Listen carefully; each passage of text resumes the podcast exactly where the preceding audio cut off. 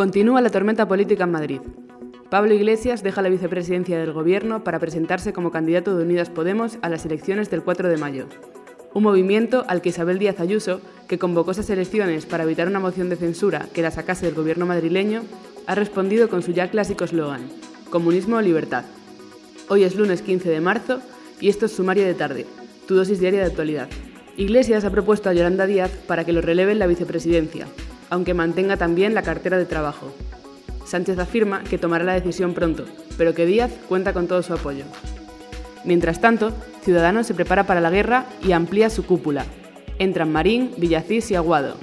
Tony Cantó, sin embargo, se baja del barco. Poco después de que comunicasen que también entraba en la Ejecutiva, ha anunciado su dimisión y renunciado a su acta como diputado.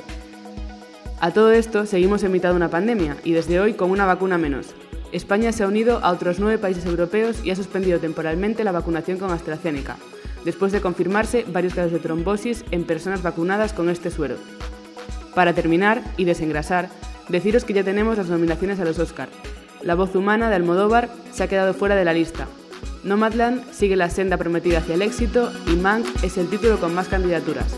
Además, se ha producido un hecho histórico. Por primera vez, dos mujeres pugnarán por el premio a Mejor Dirección. Soy Carolina Freire y esto es todo por hoy. Veremos con qué nos sorprende el día de mañana. Gracias por escucharnos un día más.